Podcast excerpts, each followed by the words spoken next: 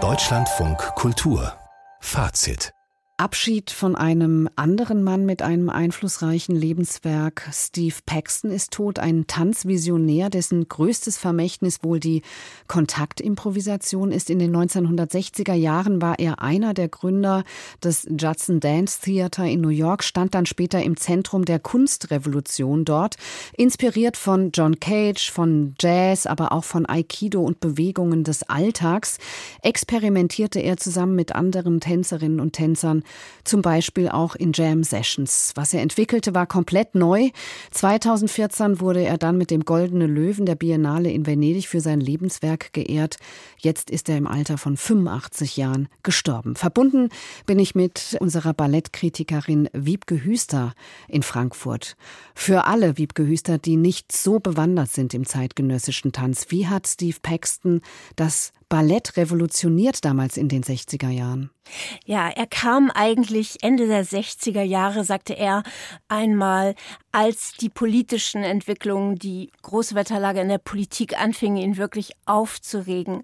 Da hatte er das Gefühl, er muss aus dem Tanz etwas anderes machen. Der Tanz muss demokratisch werden, der muss politisch werden, der muss die Alltagsbewegungen mit einschließen, der muss jede Art von Körper auf die Bühne bringen.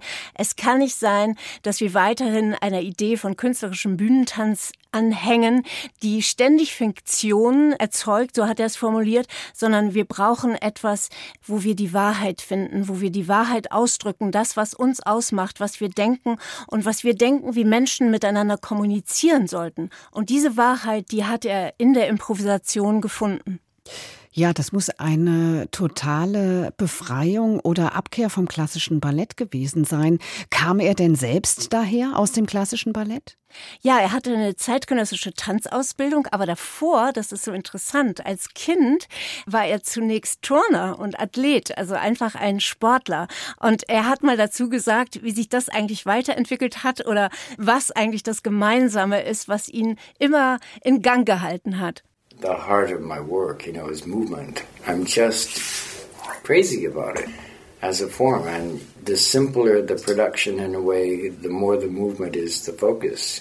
Ja, und das konnte eben jede Art von Bewegung sein, die bei ihm im Zentrum eines Stückes stand. Früh in den 60er Jahren scherzte Yvonne Rainer, die berühmte spätere Filmemacherin, die ja auch als Tänzerin und Choreografin damals angefangen hat. Steve Paxton hätte das Gehen erfunden und sie hätte das Laufen erfunden. Und das war aber tatsächlich so. Also es gab verschiedene Arten von Bewegungen, die klassisch basierten. Dann hat er benutzt, was ich auch wahnsinnig schön finde, man nennt das mal Markieren im Tanz. Wenn man durchgeht in einer Art Probe fast, durch die Bewegung einer festgelegten Choreografie und macht die aber nur so halb aus. Also, dass die so viel entspannter aussieht. Und das dritte waren eben die Alltagsbewegungen. Aber dieses entspannte und zugleich konzentrierte, das hat seinen Stil geprägt. Das war eigentlich sein Tanz. Man sah immer, dass er ausgesprochen athletisch gut ausgebildet war. Der konnte auch drehen wie ein Gott. Der warf sich zu Boden und stand im nächsten Moment wieder da. Also der war technisch ausgezeichnet. Und das ist auch immer meine Rede, was so faszinierend ist an dieser Postmoderne. Die kommen von einem ganz hohen Ausbildungsstand und fangen dann an, Alltagsbewegungen auszuführen. Und das ist was ganz anderes, als wenn wir das machen würden, die wir nur Alltagsbewegungen mhm. können. Verstehe. Es gibt ja auch ein berühmtes Solo von ihm zu Bachs Goldberg-Variationen, gespielt von Glenn Gould. Ist das typisch, würden Sie sagen, für seinen Tanzen? Ja, das ist eigentlich die Essenz seines Werkes, finde ich. Ich finde auch, wenn man diese Goldberg-Variationen von ihm sieht, braucht man nie wieder eine andere Interpretation. Das ist so ergreifend, das ist so wunderschön. Er beginnt in der Aria, steht einfach da, barfuß in einer Jogginghose mit einem T-Shirt. Auch das, er wollte ja nie ein Theater machen, das sozusagen eine Schwelle hat zum Publikum, wie ein Museum oder so, ja. Er wollte wirklich sagen, das ist hier egalitär. Jeder kann hier kommen, jeder kann das verstehen ich möchte mich mit jedem unterhalten darüber. Und dann steht er da in diesem T-Shirt und diesen Jogginghosen barfuß und hat die Arme so seitlich nach oben diagonal zum Himmel gestreckt. Und im nächsten Moment wirft er sich auf die Erde und er zeigt eigentlich zu dieser wunderschönen Musik, wie wir Erdenwesen so gebunden sind, Sterbliche sind, von der Schwerkraft immer wieder runtergezogen werden und gleichzeitig diese Sehnsucht haben nach dem Metaphysischen. Das hat er eigentlich wirklich wunderschön ausgedrückt in diesem Solo. Wenn man seinen Werdegang oder seine Karriere noch mal genauer anschaut, müssen da zwei Namen genannt werden, Merce Cunningham und José Limon. Er hat ja dann aufgehört später. Warum eigentlich? Ja, das hat er mir im Interview mal erklärt, wie er diese Situation in der Merce Cunningham Dance Company nach der berühmten Welttournee von 1964 im VW-Bus, wie er das erlebt und empfunden hat. I did like it still. I liked it very, very much, and that tour was fantastic. Ja, das erzählt Steve Paxton hier, wie schön die Situation war, wie eng diese künstlerische Zusammenarbeit in dem damals noch kleinen Ensemble war, wo Robert Rauschenberg dabei war, John Cage, Merce natürlich und die anderen Tänzer. Und er hat es sehr geliebt, diese Cunningham-Technik zu tanzen, die Stücke von Merce zu tanzen. Das sieht man auch immer, wie nah er dieser abstrakten, puren Ästhetik ist, dieser Reduktion, die ja bei Cunningham auch so entscheidend ist, dieses Non-Narrative. Überhaupt das war ja bei Paxton dann auch so. Es war ja Non-Dance, Non-Hierarchical Structures, also wirklich es zu egalisieren.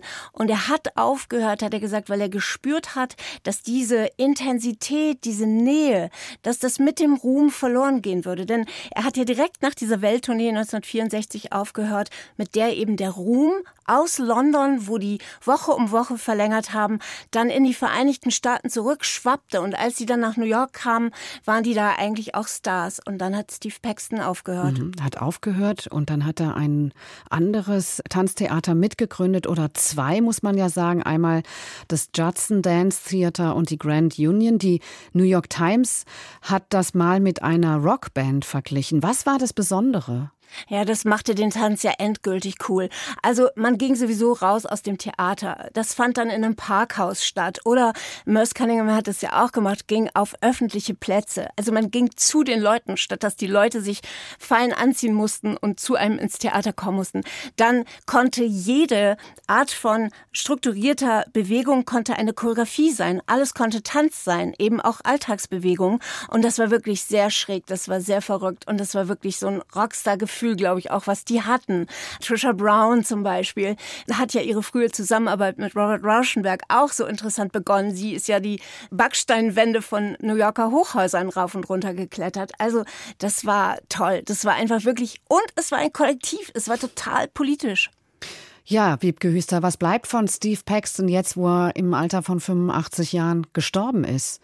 Ja, diese Inspiration hin zur Freiheit, zum Ausdruck, zur Wahrheit in der Bewegung, dann das große musikalische Verständnis.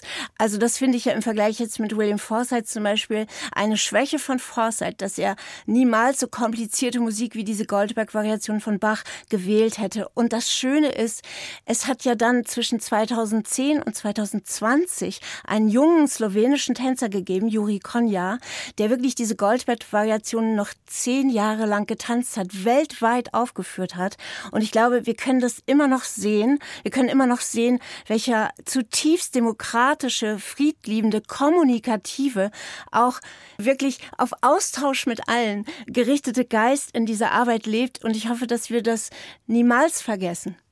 Vielen Dank für das Gespräch, Wiebke Hüster, über den verstorbenen Tanzvisionär Steve Paxton, der jetzt im Alter von 85 Jahren gestorben ist. Danke Ihnen.